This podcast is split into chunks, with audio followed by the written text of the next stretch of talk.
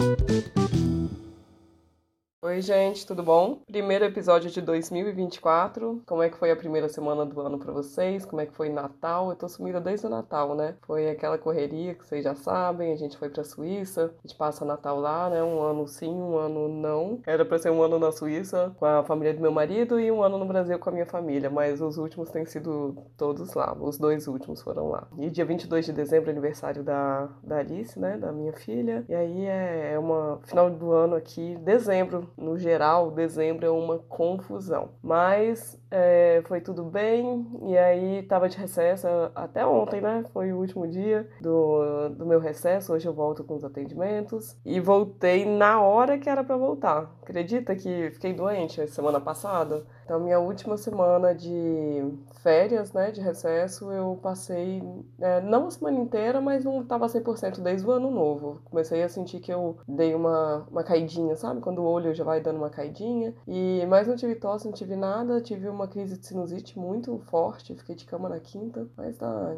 agora já tá tudo certo. Eu ainda não tô me sentindo 100% não, mas tô perto de. Tô ficando bem na semana que era para ficar mesmo, porque essa semana começa toda a minha rotina de volta, né? Espero que esteja tudo bem com vocês. E hoje eu vou responder uma pergunta que eu recebi, acho que foi até em dezembro, nem me lembro quando certinho, e não procurei ela aqui. Então a pergunta vai ser de cabeça para eu dar uma otimizada aqui no meu tempo, tá bom? É, a pergunta era a respeito dos concertos daqui de Viena. Recebi a mensagem de uma seguidora que estava vindo para cá com um filho, é jovem, pelo que eu entendi, adolescente até, talvez, ou jovem adulto, ele adora o Mozart e ela queria saber por onde começar, né? É, onde assistir um, um concerto para quem nunca assistiu concerto. E, gente, aqui em Viena é a cidade para isso, né? É a cidade para o Mozart, para quem quer ver o Mozart, para quem quiser seguir os passos do Mozart até, é a cidade certa para isso. E agora que eu falei do seguir os passos, eu tenho até um post no Viva Viena falando sobre os lugares por onde Mozart passou, os lugares que ele gostou gostava, onde ele foi sepultado, onde ele se casou. Então tem todos os passos dele é, por aqui, ou os mais importantes pelo menos, né? Estão nesse post. Vou deixar na descrição. Não incluir é, concertos, mas acho que é um turismo bem bacana para essa família, né? Para quem gosta tanto do Mozart e quer ter essa, essa ligação, assim, nem tanto ligação, que eu quero dizer? Essa experiência, né? De passar por onde o Mozart passou. Então vou deixar aqui na descrição. Respondendo a pergunta agora a respeito dos concertos, eu sempre recebo pergunta referente a isso, né? E às vezes as pessoas ficam até preocupadas de não ter conseguido ingresso para ópera, né? Para ópera estatal aqui de Viena, que eu sei que é a casa de ópera mais famosa e é lindo lá, é maravilhoso ver um concerto lá dentro. Só que, gente, não se atenham a isso. Esse é o meu conselho também. Viena tem concerto em todo lugar. É uma cidade imperial. Todo lugar que você for ver um concerto vai ser maravilhoso. Não tem nenhuma sala mais ou menos, de verdade. Então podem ficar tranquilos. Se você quiser muito conhecer a ópera por dentro, tiver muito é, se lamentando assim, né, por não assistir algum concerto na ópera de Viena, você pode fazer uma visitação nela. Durante o dia você vai lá, tem visitação guiada, que é menos de 10 euros a visitação. Você conhece a ópera por dentro, né, os salões e tal, mesmo sem ter conseguido assistir um concerto lá, seja porque se interessou por, por outro concerto, seja porque tentou e não conseguiu o ingresso, ou no dia era um programa que não é do seu interesse, né? Porque eu já falei aqui que a ópera não oferece só apresentação de ópera, só concertos. Oferece balé, oferece teatro, oferece várias outras coisas que talvez no dia que você estiver aqui ou no dia que você tivesse programado para assistir um concerto, pode ser que não tenha concerto lá na ópera e você tenha que assistir em outro lugar. Então acho que pode ser ser um, uma boa saída você fazer a visitação como se fosse um museu, sabe? Você pode ir lá e programar a sua visitação, pagar e conhecer a ópera por dentro. É, nesses casos que, que a pessoa não conseguiu e quer muito, né? Não conseguiu ingresso para assistir concerto lá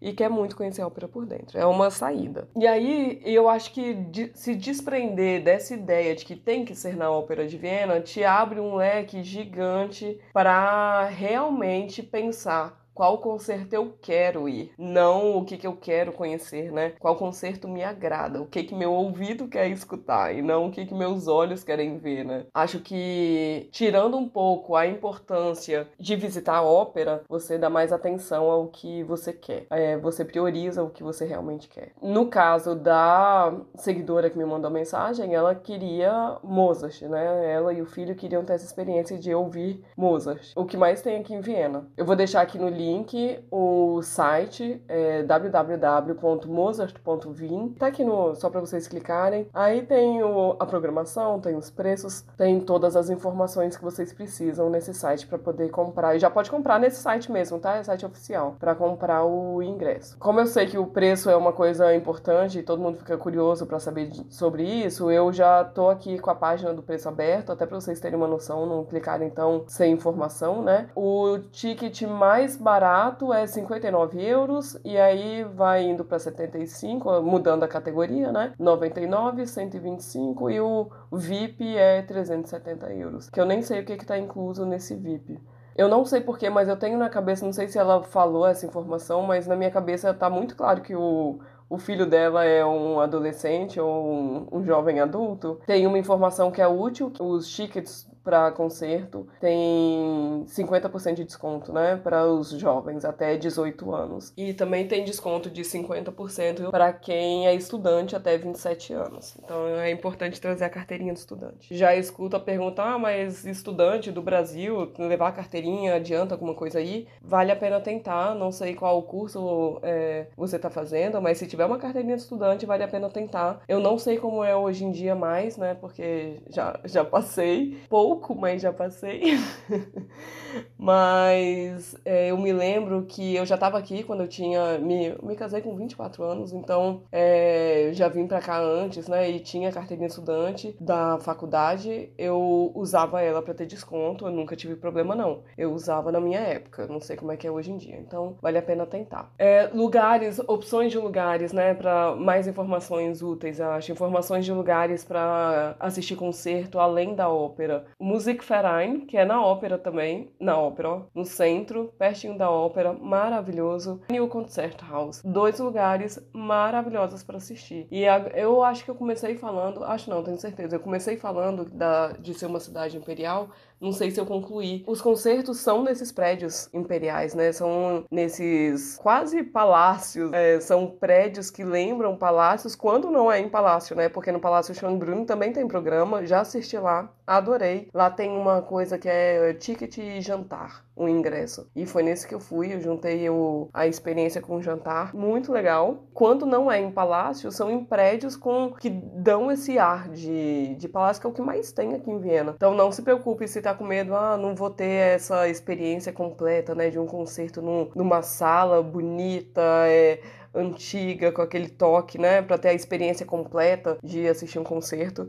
É, essa opção praticamente não existe aqui em Viena. A chance é mínima. Você vai assistir né, é, um concerto, não importa qual você escolher, em um lugar maravilhoso. Tem concertos em igrejas também, na Igreja São Carlos, também fica no centro. Não é Mozart, é Vivaldi, normalmente é Vivaldi. Também é uma experiência muito legal. É um lugar maravilhoso também. É a Igreja São Carlos é uma das igrejas mais bonitas, na minha opinião, daqui de Viena, tanto por dentro quanto por fora. Então é isso, gente. Espero ter ajudado vocês. É, essas informações, os sites, né? Estão todos aqui na descrição. E a gente se vê na quarta-feira. Se fala na quarta-feira.